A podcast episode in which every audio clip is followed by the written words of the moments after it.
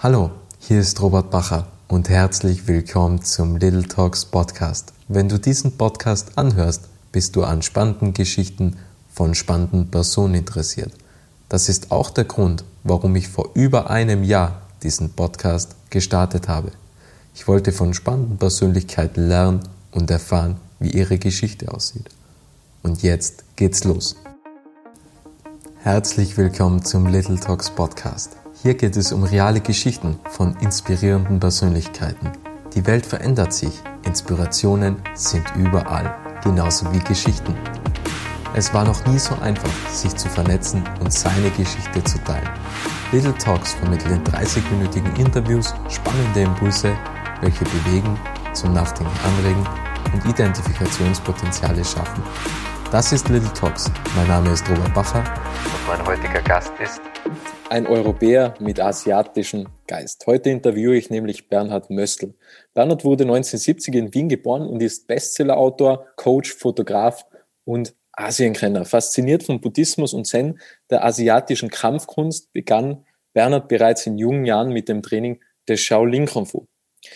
Der asiatische Raum hat Bernhard sehr stark beeinflusst, so dass auch maßgeblich seine Gedanken beziehungsweise seine Ansichten verändert worden sind.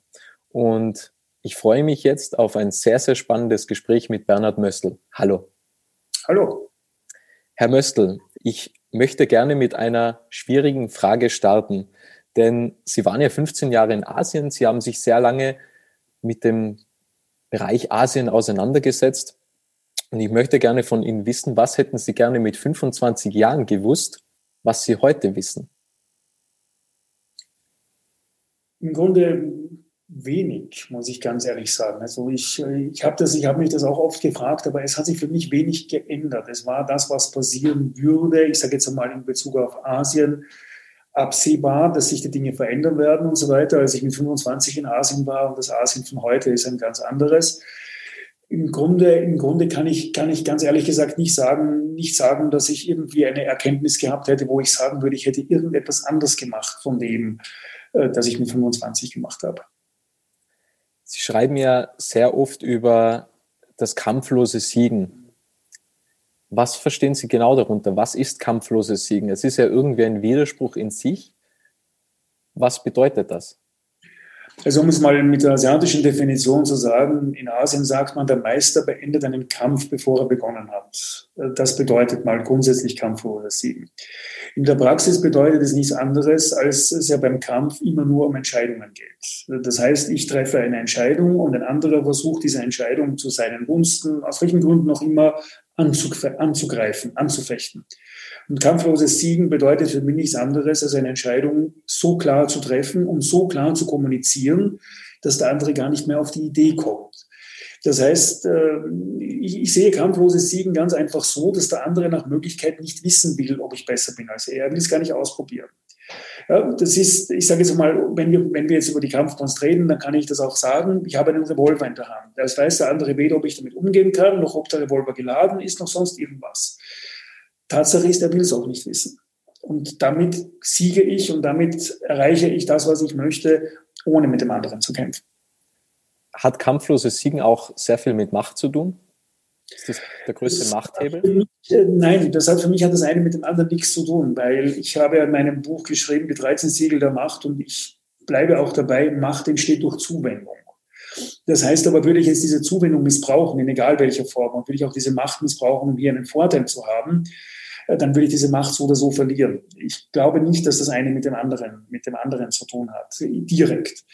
Ich glaube, kampflos zu siegen hat einfach damit zu tun, Entscheidungen zu treffen, zu diesen Entscheidungen zu stehen und diese Entscheidungen so klar zu kommunizieren, dass gar niemand auf die Idee kommt, diese Entscheidungen in Frage zu stellen. Das ist für mich das kampflose Siegen. Äh, während Macht ja nicht etwas ist, das ich mir nehmen kann. Macht habe ich ja dann über jemanden anderen, wenn der mir gefallen will, wenn der meine Zuwendung haben möchte. Und natürlich ist es dann leichter, sage ich jetzt einmal, aber das ist ein schmaler Grad, weil ich muss sehr aufpassen, dann meine Macht nicht zu missbrauchen, weil dann würde ich sie wieder verlieren. Würden Sie sagen, Sie sind mächtig? Und wenn ja, in welchem Bereich? Also Charles F. Hanel, der das berühmte Buch The Master Key System geschrieben hat, hat darin einen Satz geschrieben, der mein, mein Denken verändert hat. Und er hat geschrieben, das wirkliche Geheimnis von Macht ist das Bewusstsein von Macht. Natürlich bin ich mächtig, weil wir letzten Endes alle mächtig sind. Ich äh, sehe es immer so, und das sage ich auch in meinen Vorträgen, wie viele Menschen braucht es, um den Lauf der Geschichte zu verändern. Und dann höre ich Sachen von 10 Millionen oder 100 Millionen oder noch besser eine Milliarde. Ich sage immer, wir müssen unsere Macht nicht missbrauchen, wie es Hitler oder Stalin oder andere getan haben. Aber es waren immer einzelne Menschen, die den Lauf der Geschichte verändert haben. Nie irgendwelche Gremien oder Parlamente oder was auch immer ich glaube, dass jeder, jeder von uns mächtig ist und jeder dem andere gefallen wollen oder die, die, jeder von dem anderen Menschen Zuwendung suchen, ist mächtig und er hat Macht über andere Menschen. Und ich glaube, dass das Gegenteil gefährlich ist, diese Macht zu verleugnen, die wir haben, weil dann kommt etwas Falsches raus. So wie es hier natürlich bin ich mächtig, weil jeder von uns es ist. Und ich bin wahrscheinlich auch in dem Bereich, dass ich als Buchautor, der doch viele Menschen erreicht und äh, auch als Redner, wo ich viele Menschen erreiche, einfach natürlich das Denken von Menschen verändern kann, was eine unglaubliche Verantwortung bedeutet. Was sind die wichtigsten Eigenschaften, die man benötigt, um mächtig zu sein, um mächtig zu sein können? Ich habe vorher gesagt, Macht beruht darauf, dass andere Menschen meine Zuwendung wollen. Wenn jemand mir gefallen will, wenn jemand möchte, dass ich ihn lobe, dass er meine, dass er meine Zuwendung bekommt, dann habe ich über diesen Menschen Macht. Und ich glaube, es geht einfach darum, dass wir als Menschen interessant sein müssen. Wir müssen als Menschen auch äh, als mächtige Menschen integer sein. Und ich sage immer, eine Führungskraft ganz generell muss ein paar Dinge tun und wissen. Und das hat sehr viel mit Macht zu tun. Zum einen muss ich wissen, was ich anrichten kann. Das ist einmal das Aller, Allerwichtigste. Welchen Schaden kann ich aufgrund dessen anrichten, dass andere Menschen in mir sehen? Bei Ihnen, bei den Menschen selber, als auch in der Gesellschaft. Wenn ich meine Macht missbrauche und die Menschen, die mir nachgehen, das tun, was ich sage, dann kann ich einen unglaublichen Schaden anrichten, wenn ich das Falsche sage. Das kann man ja aktuell auch in der Geschichte gerade sehen, in der aktuellen Politik gerade sehen, in vielen Ländern. Und äh, zum Zweiten sage ich, dass eine, eine Führungskraft, sagen Sie ein mächtiger Mensch, ich sage eine Führungskraft, das ist für mich im Grunde das Gleiche, muss denen, die ihm folgen, das Gefühl geben, dass es sicher ist, das zu tun. Ich glaube, das ist die allerwichtigste Voraussetzung, dass wir als Menschen, die wir vorne stehen, denen, die uns folgen, egal ob das jetzt eine Familie ist, ob das eine Firma ist oder ein Land ist, das Gefühl geben müssen, es ist sicher, uns zu folgen. Wir wissen, was wir tun oder wir geben zumindest vor, es zu wissen. Das ist ganz egal, ob das jetzt eine Illusion ist. Aber gerade dadurch entsteht Macht, weil Menschen ja immer jemanden haben wollen, zu dem sie aufschauen können. Jeder will das. Und deswegen gibt es Superman genauso wie, wie Gott oder wie Shiva in anderen Religionen oder was immer. Das heißt, wir wollen, wir alle wollen dieses Gefühl, dass es sicher ist, dass wir jemandem vertrauen können, dass wir sagen können, wenn der das sagt, dann wird das so sein. So werde ich auch zur Autorität. Und wenn ich eine Autorität bin, weil ein anderer das glauben möchte, was ich sage, nicht weil ich ihn dazu zwinge. Wenn ich heute zu einem Arzt gehe, dann will ich glauben können, was der Arzt sagt. Wenn ich heute zu einem Mechaniker gehe und der sagt, Ihre Bremsen sind jetzt in Ordnung, dann will ich das glauben können. So gesehen wird dieser Mensch für mich eine Autorität und weitergedacht hat er irgendwann Macht über mich. Ich würde gerne jetzt zum, zum Denken ein wenig übergehen, denn ich glaube, dass das ja auch Macht auch sehr viel mit Denken zusammenhängt. Ähm, welche, welche Gedanken denken Sie, sind die wichtigsten, die was man haben muss, äh, um sieglos zu, äh, beziehungsweise um, um kampflos zu siegen und machtvoll zu sein? Also welche Gedanken muss man da haben? Was, was denken Sie? Ich denke, man muss mal begreifen, dass Menschen uns immer dort sehen, wo wir uns selber hinstellen. Kein Mensch kann in uns reinschauen. Es wird immer das sein, wie schon Machiavelli gesagt hat, alle sehen in dir den, als der du erscheinst. Wenige sind es, die dich als den fühlen, der du bist. Das ist aber so, dass mein Erscheinen letzten Endes ja auch wieder mit der Frage zu tun hat, wie, wie Buddha gesagt hat. Da war ich zwölf, als ich das das erste Mal gehört habe. Der Geist ist alles. Was du denkst, das bist du. Das heißt, die, dieses, äh, um Macht zu haben, muss ich eben dieses Bewusstsein haben für Macht. Und das hat schon wieder mit dem kampflosen Sieg damit zu tun. Ich sage jetzt mal, mit einem dreijährigen Kind müssen sie nicht, nicht prügeln oder auch nicht streiten oder irgendwas, weil sie wissen einfach, dieses dreijährige Kind, da haben sie keinen Grund, sich mit dem zu messen. Sie wissen, sie sind besser. Das heißt, ich muss mich ja nur dann mit jemandem messen, wenn ich persönlich der Meinung bin, dass ich es notwendig habe, mich mit dem zu messen. Ich fühle mich von jemandem beleidigt, wenn ich mir selber unsicher bin, in dem, das ich tue. Wenn ich zu Ihnen sage, Sie finden morgen nicht den Weg in die Arbeit oder Sie sind so dumm, diesen Podcast aufzunehmen, dann werden Sie darüber lachen. Sobald ich aber etwas treffe, einen bei Ihnen wunden Punkt treffe, erzeuge ich Ihnen Druck und dieser Druck erzeugt Gegendruck. Das heißt, es hat sehr, sehr viel damit zu tun, wie sehr ich auf die Meinung anderer Menschen angewiesen bin, wie sehr ich die Bereitschaft habe, anzunehmen, was ich kann, meine Talente zu kennen, sie nicht in Frage zu stellen. Und damit bin ich auch an diesem Punkt, an diesem Punkt nicht angreifbar. Also das, das Denken ist eben dieses Bewusstsein dafür, dieses Bewusstsein dafür, was ich kann, wer ich bin und mir auch bewusst zu machen, was andere in mir sehen und das nicht zu verleugnen. Was halten Sie eigentlich von dem Gesetz der Resonanz? Denn das ist ja eigentlich das Bewusstsein zu wissen, was man haben möchte. Das Gesetz der Anziehung. Jein, also ich sehe das Gesetz der Anziehung viel mehr. Aber das Gesetz der Anziehung hat Martin Luther definiert. Ja, zum allerersten Mal mit einem berühmten Zitat, das jeder kennt, aber keiner weiß, von wem es ist. Und Martin Luther hat gesagt, wo Tauben sind, da fliegen Tauben zu. Überlegen Sie mal, Sie gehen auf der Straße und haben irgendeinen Müll in der Hand, irgendein Papierschnitzel, ein, ein Eisschnitzel, Schnitzel, was auch immer. Und Sie wollen es irgendwo wegwerfen. Es gibt aber nirgends einen Papierkorb, einen Mistkübel. Wo werfen Sie es hin? Dort, wo schon Müll liegt. Das heißt, das Gesetz der Anziehung besagt ja nichts anderes, als dass Gleiches Gleiches anzieht. Ein fröhlicher Mensch wird sich kaum von einer Gruppe von Krantlern angezogen fühlen. Genauso wenig wird sich jemand, wird sich ein Krantler von einer Gruppe fröhlicher Menschen angezogen fühlen. Wir suchen immer das, das uns in dem bestätigt, dass wir gerade sind oder dass wir gerade denken. Und so gesehen resonieren wir auch mit dem. Wir resonieren mit Menschen, die unsere Sprache sprechen, viel einfacher als mit jemandem, den wir nicht verstehen. Wir, äh, diese berühmte Blase, in der wir uns befinden, wo wir halt immer das suchen, das uns in dem bestätigt, dass wir gerade glauben wollen und alles andere eher meiden, weil das ist unbequem. Und äh, genauso ist dieses Gesetz der Anziehung letzten Endes auch im Großen. Ja, wenn ich mich jetzt mit Menschen umgebe, die sagen, hey, wir machen das und es geht, weil wir es einfach machen, dann werde ich dorthin weiterkommen. Wenn ich mich mit Menschen umgebe, die sagen, boah, alles ganz furchtbar und so weiter und wir müssen warten, bis es wieder besser wird, dann werde ich genau das bekommen.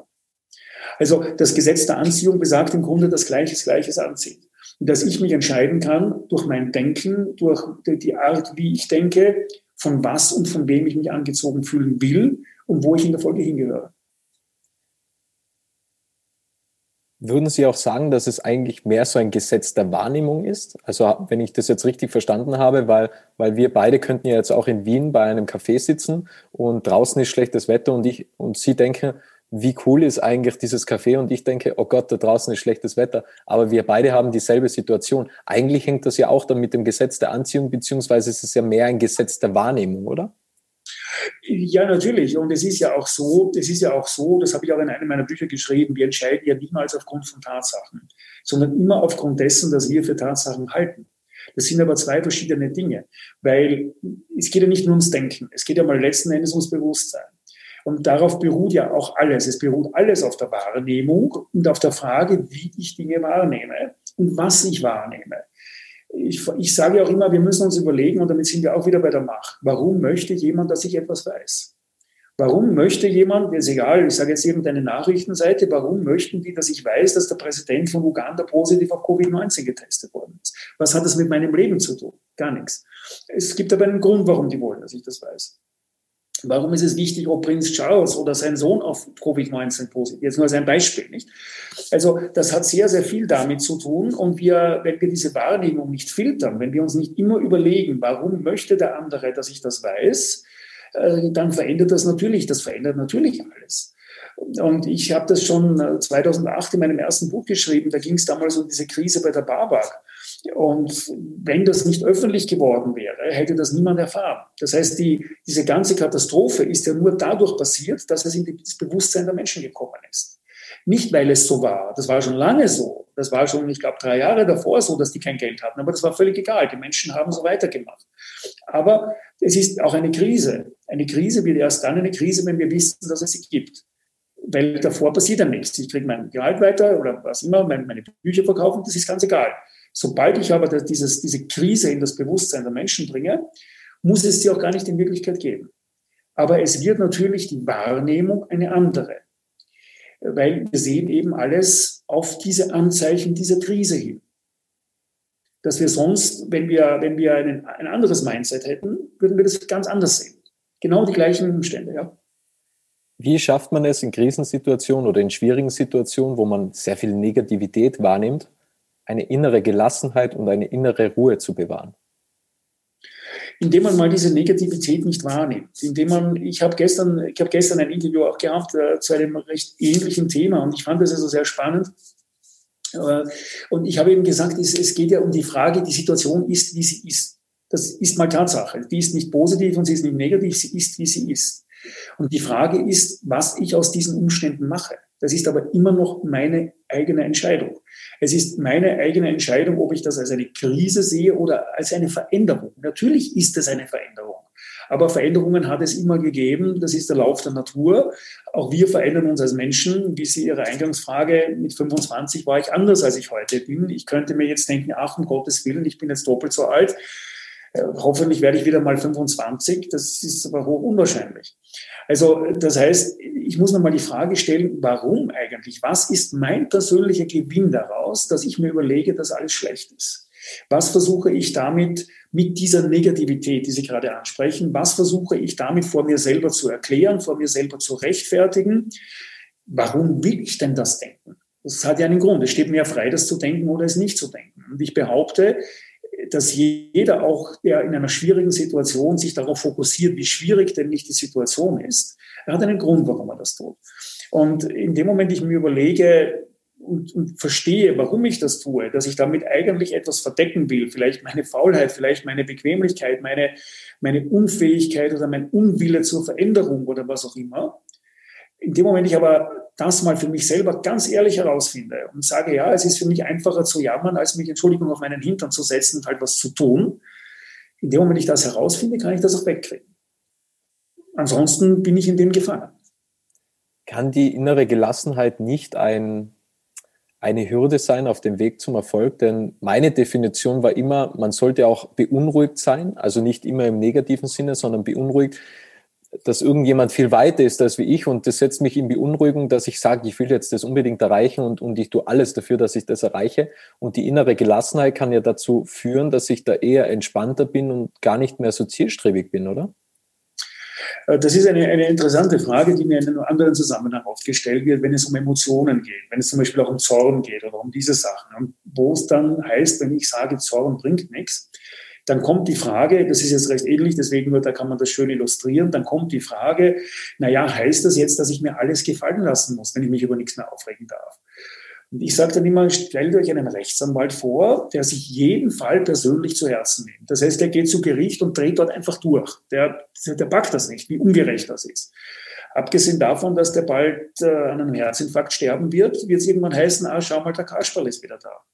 Das hat ja, ich glaube, wenn Emotionen der Antrieb sind, das Problem an, an jeder Form der Emotion, ganz generell, egal was das jetzt ist, ja, ob jetzt dies, ui, der ist weiter als ich oder was immer, Emotionen sind wie Schmerz. Sie kommen sie gehen wieder. Das heißt, die Emotion ist ja kein verlässlicher Antrieb. Ja, ich mache ja, in dem Moment, ich Dinge mache, aufgrund eines Antriebs, den ein anderer hat, dann erfahre ich plötzlich, ah, der ist ja gar nicht mehr so weit. Und was mache ich dann? Dann höre ich auf, dann lasse ich das. Ich tue die Dinge, ich tue die Dinge, weil ich sie tun will, weil ich eine gewisse Gewohnheit daraus mache. Es wird immer andere geben, die weiter sind. Das ist so, aber das hat mit mir nichts zu tun. Ich halte die Idee des sich mit anderen messen für eher schädlich, weil die ja nichts mit mir zu tun haben. Nehmen wir mal an, Jeff Bezos, der jetzt der reichste Mann der Welt ist, aus irgendwelchen Gründen, der macht einen ganz fürchterlichen Fehler und hat morgen kein Geld mehr. Was bringt das mir? Was habe ich davon? Was ist, genauso wenig habe ich davon, wenn ich sehe, der hat jetzt Amazon aufgebaut und der hat einen mega Onlinehandel. Ich kann mir anschauen, was kann ich lernen von ihm? Ich kann mir anschauen, was macht er richtig? Was kann ich von ihm lernen? Und was kann ich aufgrund dessen, dass ich bin, noch dazufügen? Um das noch besser zu machen als er. Aber im Grunde ist das so, wie wenn ich als Autor sage, ui, Gott sei Dank ist der Kollege aus der Bestsellerliste verschwunden. Aber im Endeffekt habe ich davon nichts. Denken Sie, wenn man die Emotionen unter Kontrolle hat, dass das ein wahnsinniger Hebel ist, dass man mehr Macht bekommt? Wenn vielleicht ja. Machtverlust entsteht dadurch, dass man seine Emotionen nicht unter Kontrolle hat. Natürlich. Macht und Gewalt, mal ganz grundsätzlich, schließen sich aus. Das ist etwas, das viele Menschen nicht verstehen. Die meisten glauben, die meisten Menschen glauben, dass Macht etwas mit Gewalt zu tun hat. Das stimmt aber nicht. Weil im Grunde, wenn wir uns jetzt mal anschauen, egal wie wir das jetzt völlig, völlig äh, wertungsfrei und unpolitisch, wenn wir uns die großen Diktatoren der Geschichte anschauen, es gab einen einzigen, der persönlich gewalttätig war. Das war Saddam Hussein. Das war der einzige, der auch deswegen in diese Position wohlgemerkt gekommen ist, weil der hat mit sieben seinen ersten Mord begangen und mit 13 den zweiten. Aber ansonsten waren ja diese Diktatoren in der obersten Ebene, da war kein einziger gewalttätig. Das ist ja auch genau diese Geschichte, die so häufig so falsch verstanden wird, wenn es immer heißt, die Alpha-Tiere, die sich bekriegen. Nein, ganz im Gegenteil. Beta-Tiere bekriegen sich. Stellen Sie sich doch nur mal vor, jetzt so als einfach äh, auch wieder völlig wertungsfrei, aber als historische Idee. Donald Trump trifft Kim Jong-un von Nordkorea. Der hasst den, der hat dieses Raketenarsenal und so weiter. Und auf einmal geht Trump hin und haut ihm eine rein und die beiden prügeln sich dort. Das wäre undenkbar. Das wäre einfach undenkbar. Die haben sich freiwillig die Hand geschüttelt, später schickt man dann die anderen. Das heißt, diese, diese Idee, seine Emotionen nicht unter Kontrolle zu haben, das ist etwas, das zum sofortigen Machtverlust führt letzten Endes. Menschen sehnen sich nach Macht, aber sie versuchen Gewalt zu beseitigen, egal welche Form von Gewalt. Und daher kann also nur jemand, der seine Emotionen unter Kontrolle hat, klar denken. Weil warum gibt es denn die Emotionen? Die Emotionen gibt es ja genau dafür, um den Kampf zu herauszufordern, um den Kampf zu schüren. Dafür hat eben Natur das geschaffen. Dass wir nicht mehr denken, sondern handeln. Was denken Sie, hat sich durch die digitalen Medien, durch die sozialen Medien am meisten verändert? Ist es Macht? Ist, sind es die Emotionen? Ist es vielleicht schwieriger, Macht auszuüben aufgrund der Tatsache, dass es soziale Medien gibt oder, oder vielleicht sogar einfacher? Was hat sich am meisten verändert äh, durch die sozialen Medien? Äh, es mag in einer gewissen Form einfacher geworden sein, weil wir leichter Menschen erreichen können, die uns gefallen wollen. Im, im, Grunde, Im Grunde glaube ich, dass sich durch die sozialen Medien relativ, relativ wenig verändert hat. Weil ja auch hier wieder, man wirft immer Facebook vor, diese Blasenbildung. Und auch das ist ein ganz interessanter Vorwurf, weil er falsch ist. Die Blase bilde ich mir selber. Facebook hat ja, um das als Beispiel zu nennen, diese sozialen Netzwerke haben ja nicht ursächlich äh, als Geschäftsmodell, haben die ja nicht die, die Sache, dass Menschen in Blasen leben. Die wollen einfach Geld verdienen. Die wollen nichts anderes, als dass die Leute möglichst lang auf dieser Seite sind. So, wenn Sie jetzt ein überzeugter Vegetarier sind und ich blende Ihnen ständig Seiten ein, wo irgendwelche Fleischrezepte präsentiert werden und wo jeder schreibt, also für mich sind der Vegetarier, das sind einfach Vollidioten und ich weiß nicht was alles, dann werden Sie kaum auf dieses Netzwerk, auf diese Seite zurückkommen. Blende ich Ihnen aber etwas ein, wo ständig Ihre Meinung bestätigt wird, dann werden Sie sagen, da muss ich hingehen, weil das ist ja genau das, da sind alle, die denken so wie ich, also ist ja meine Meinung nicht so falsch. Darin sehe ich die große, auch die große Gefahr, aber letzten Endes ist es ja trotz allem die Verantwortung jedes Einzelnen, sich auch eben das anzuschauen, sich das anzuschauen, das nicht seiner Meinung, nicht seiner Meinung entspricht. Ähm, andererseits, ich glaube nicht, dass, dass soziale Netzwerke, dass es da einen direkten Zusammenhang gibt äh, mit Macht und, und, und Digitalisierung. Weil, wie gesagt, Macht, ich sage es noch einmal, beruht darauf, dass ein anderer mir gefallen will. Und äh, was wir natürlich sehen können bei den sozialen Netzwerken, da wird es Ihnen wahrscheinlich nicht anders gehen, wenn Sie ehrlich sind. Wir scrollen durch, die, durch diese Timeline oder wie das heißt und sehen irgendeinen Beitrag und klicken auf Gefällt mir, ohne das überhaupt zu lesen nur in der Überlegung, na, der andere soll sehen, dass ich auf Gefällt mir geklickt habe. Ich rufe mich bei dem ins Gedächtnis. Das heißt also, die Kommunikation wird natürlich viel flacher, viel nutzloser letzten Endes und viele Leute bekommen Likes, obwohl die Leute gar nicht wissen, was die da geschrieben haben. Was ist Ihre Definition von der Beste zu sein? Der Beste zu sein heißt, dass ich das Beste gebe, das ich geben kann. Es heißt, dass ich selber das Beste tue, das ich tun kann. Nicht der, ich bin nicht der Beste, der Beste vor anderen, sondern ich bin für mich selber der Beste. Ich, alles, was ich mache, versuche ich so gut zu machen, wie ich es nur machen kann. Und das ist aber auf der anderen Seite, der Beste zu sein, ist für mich auch eine gewisse, eine gewisse Verpflichtung den Menschen gegenüber, damit sind wir wieder bei der Macht, den Menschen gegenüber, mit denen ich arbeite, mit denen ich zu tun habe, die, die auf mich vertrauen. Ich versuche auch jetzt äh, den besten Podcast-Beitrag zu machen mit Ihnen, der möglich ist, als Beispiel. Vielleicht gibt es insgesamt bessere Podcast-Beiträge, aber das hat nichts mit mir zu tun. Das heißt, ich sage das immer, ich sage das oft bei Vorträgen und da sage ich eben, dass ich meinen jungen Fotografen auf die Frage, wie kriege ich Kunden, gesagt habe, geh dorthin, sag, was Gott, ich bin der Beste, was kann ich für Sie tun? Wacht das Publikum üblicherweise und ich frage dann zu ihrer Hochzeit, wollen Sie meinen viert- oder meinen fünftbesten Fotografen haben?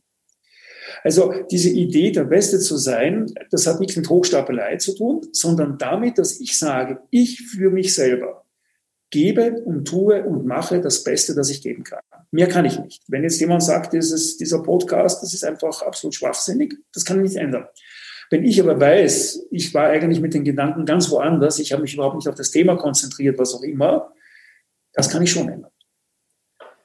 Aber ich habe immer so, so das Problem damit, bei dem Gedanken, der Beste zu sein, beziehungsweise wenn die Ambition einfach sind, das Beste zu geben und das Beste aus einem herauszuholen, kommt man ja nie an und man ist ja eigentlich nie zufrieden, weil man ja nie im Hier und Jetzt ist, weil es ist immer mehr möglich, oder? Weil wann holt man wirklich 100 Prozent aus sich heraus? Ähm, wenn man in jedem, wenn man im Moment lebt, äh, wenn man im Moment lebt und wenn man jetzt in diesem Moment, wenn ich jetzt in diesem Moment ganz fokussiert bin auf das, was ich jetzt gerade hier mit Ihnen tue, ich könnte Ihnen, ich könnte es mir natürlich nachher anhören, aber es ist mir noch nie passiert, ich sage es ganz ehrlich, wenn ich wirklich fokussiert war, dass ich mir nachher gedacht habe, ui, da hätte ich eigentlich eine bessere Antwort geben können oder eine andere Antwort geben können. Äh, der Beste zu sein, ist jetzt in dem Sinne keine Entwicklung. Das wäre gefährlich. Weil dann sage ich immer, okay, ich bin ja morgen noch besser. Das mag schon sein, aber das ist uninteressant. Es geht um den Moment. Es geht genau darum, dass ich in diesem Moment fokussiert bin auf das, was ich mache, auf das, was ich mache und das jetzt in diesem Moment so gut mache, wie ich es kann. Dass ich natürlich, ich sage jetzt mal als Fotograf zum Beispiel, in der Anfangszeit die Fotos nicht so waren, wie sie dann waren, als ich zehn Jahre Berufserfahrung hatte. Das ist ganz klar. Aber trotzdem habe ich auch am Anfang versucht, die Bilder so gut zu machen, wie ich konnte. Und meine Kunden waren zufrieden. Ich habe auch immer gesagt, ein Foto ist dann gut, also vielleicht auch hier ein Beispiel, wenn derjenige, der es gemacht hat, sagt, dass es gut ist. Außer es bezahlt jemand dafür, dann sollte derjenige es gut finden. Aber ansonsten hat das mit mir zu tun. Wann kam diese Einstellung dazu, das, das, der Beste zu sein? Im Grunde in Shaolin. Das ist etwas, das ich gelernt habe, auch, auch, auch in der ganzen Kampfkunst, weil es ja um nichts anderes geht. Wenn ich mich schon selber unterlegen fühle, dann bin ich unterlegen. Und wie gesagt, ich sage nochmal, das hat nichts mit, mit Überheblichkeit zu tun, auch wenn das so klingen kann, sondern das ist ja mein Zugang zu mir selber. Auch mein Zugang zu dem, dass ich kann. Ich, ich, nehmen wir es doch mal anders. Sie gehen zu einem Arzt und sollen eine Hirnoper Gehirnoperation machen lassen oder eine Herzoperation. Und Sie fragen den, ich habe gehört, Sie sind da ein super Spezialist. Also wissen Sie, ich würde mir jetzt wirklich als Superspezialisten würde ich mich überhaupt nicht bezeichnen wollen, gar nicht. Ich habe ein paar Herzoperationen gemacht, die haben auch alle überlebt, aber ich würde jetzt nicht sagen, dass ich super bin auf dem Gebiet. Also das ist weit entfernt davon. Wollen Sie das hören? Eigentlich nicht, nein.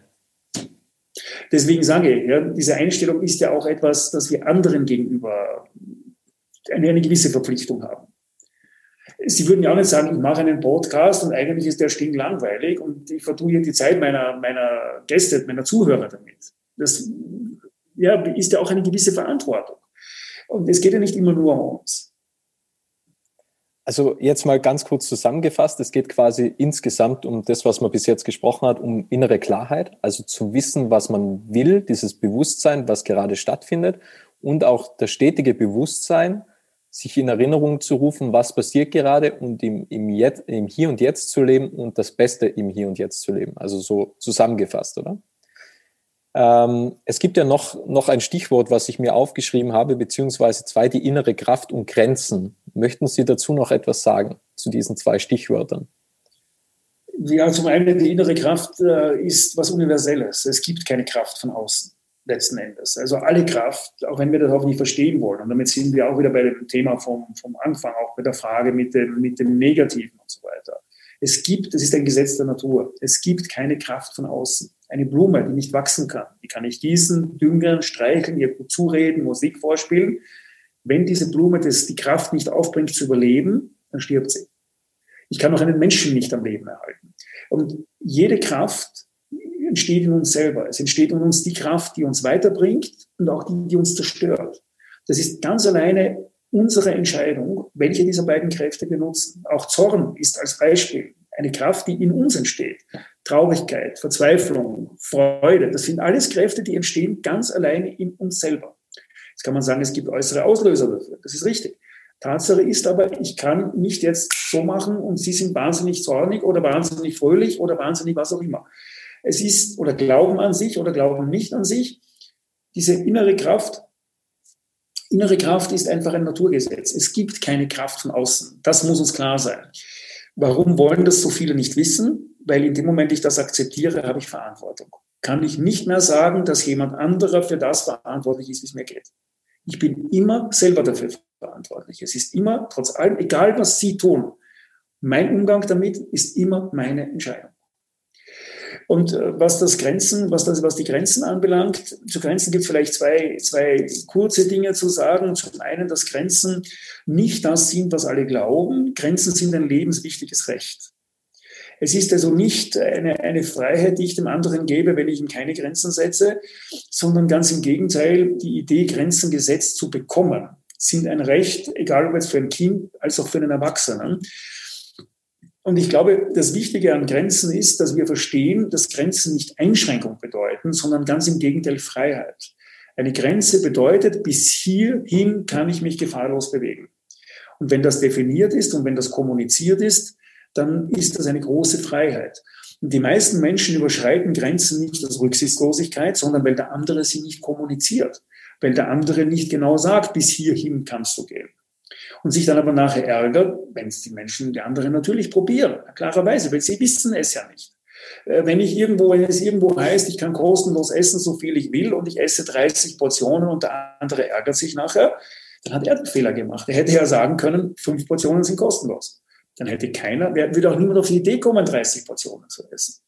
Das heißt, Grenzen müssen wir definieren, Grenzen müssen wir setzen für uns und wir müssen sie, und damit sind wir wieder beim kampflosen Sieg, so klar kommunizieren, dass der andere gar nicht auf die Idee kommt, sie zu überschreiten. Diese Grenzen sind aber in der Kommunikation mit anderen gemeint, oder? Weil die Grenzen für sich selbst, wenn ich jetzt sage, ich will ähm, 3 Millionen Jahresumsatz haben und ich sehe, es wären 3,2 Millionen möglich, dann habe ich mir eigentlich eine Grenze bei 3 Millionen gesetzt, oder? Ja, dann können Sie ja sagen, ich möchte mindestens 3 Millionen Jahresumsatz haben. Das heißt eine untere Grenze.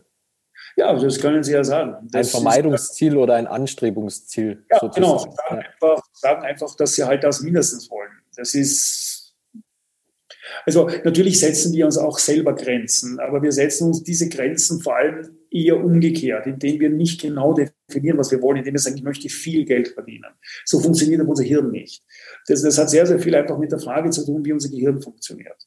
Und wenn wir konkrete Zahlen haben, ein konkretes Ziel, wenn ich sage, ich möchte jetzt viel gehen, ja, was ist viel? Wenn ich sage, ich möchte 10.000, 15.000, 20.000 Schritte gehen jeden Tag, dann das Gehirn funktioniert einfach so. So sind wir strukturiert. Wir haben konkrete Zahlen, konkrete Ziele, die wir erreichen können. Und natürlich kann ich jetzt sagen, ich möchte 20.000 Schritte gehen. Das ist tatsächlich so. Das ist auch eine interessante Sache.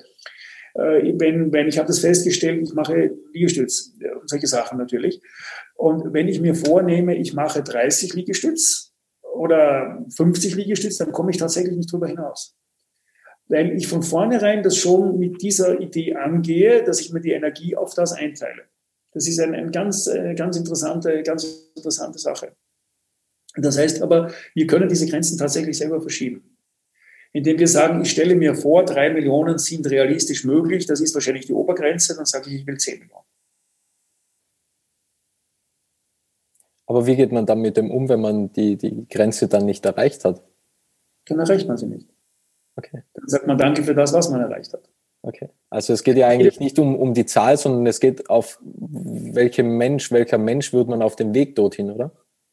Nee, na, es geht aber schon auch darum, dass unser Hirn tatsächlich, wenn wir sagen, wenn wir sagen, wenn Sie sagen, Sie wollen etwas zehnmal machen, dann teilen wir uns offensichtlich, ich, ich habe jetzt kein, ehrlich gestanden, weiß ich jetzt nicht, was da genau im, im Gehirn vorgeht. Aber wenn wir uns vornehmen, etwas zehnmal zu machen, dann machen wir es auch genau zehnmal weil wir uns anscheinend die Kraft darauf einteilen und wir haben auch den Fokus darauf, es zehnmal zu machen. Wenn wir von vornherein sagen, wir wollen es 20 Mal machen, dann schaffen wir vielleicht 17 Mal. Aber wir schaffen mehr als diese 10, mit denen wir uns limitieren. Es geht nicht immer darum, alles zu erreichen, was ich mir vorgenommen habe. Das, das ist auch im Grunde, das halte ich auch im Grunde gar nicht für wichtig. Es geht um die Frage, dass ich nicht mein Potenzial mal von vornherein beschneide. dass ich nicht von vornherein sage, okay, ich genau das, was ich mir vornehme, schaffe ich nachher auch. Ich mache auch nicht mehr. Wenn ich spüre, wenn ich sage, ich mache jetzt 20 von dem, dann spüre ich schon beim 18, boah, wird immer, wird immer anstrengender. Wenn ich sage, ich mache 30 und ich bin bei 18, dann habe ich noch 12 vor mir. Aber ich habe ein ganz anderes Mindset. Ich habe einen ganz anderen Fokus und dann geht das auch. Spannend. Herr Möstl, ich möchte gern noch zwei Fragen an Sie stellen. Sie sind ja Buchautor und mich würde interessieren, gibt es ein Buch, was, was Ihr Leben verändert hat? Beziehungsweise was Ihr Lieblingsbuch ist? Das sind jetzt zwei verschiedene, also jetzt natürlich, also das Buch, eines der Bücher, die mein Leben verändert haben, das sind die Bücher, die ich zitiere. Das ist natürlich Sun Tzu, die Kunst des Krieges, das ist Miyamoto Musashi, das Buch der fünf Ringe. Äh, wenn es jetzt aber nicht nur um, um, um Fachbücher geht, würde ich jetzt mal sagen, es gibt zwei Bücher, die mein, mein, mein, auch mein Denken als Autor letzten Endes verändert haben. Das eine ist Robert Schneider, Schlafes Bruder, das für mich eines der grandiosesten Bücher überhaupt ist, die ich je gelesen habe. Nein, es sind wahrscheinlich sogar drei. Das zweite ist Friedrich Dürrenmatt, der Richter und sein Henker. Und ähm, das dritte ist Marathon Mann von William Coleman. Mhm. Das war wahrscheinlich der beste Thriller, der je geschrieben worden ist. Also, Sie können auch noch gern sagen, äh, um was es in Ihre Bücher geht. in Büchern? Ja, in meinen, meinen Büchern die Themen, über die wir gerade gesprochen haben, im Grunde um Bewusstsein. Also mein großes Thema ist Bewusstsein das Bewusstsein als Werkzeug für die Veränderung, das Bewusstsein, das uns Dinge anders machen lässt, als wir glauben, sie machen zu müssen.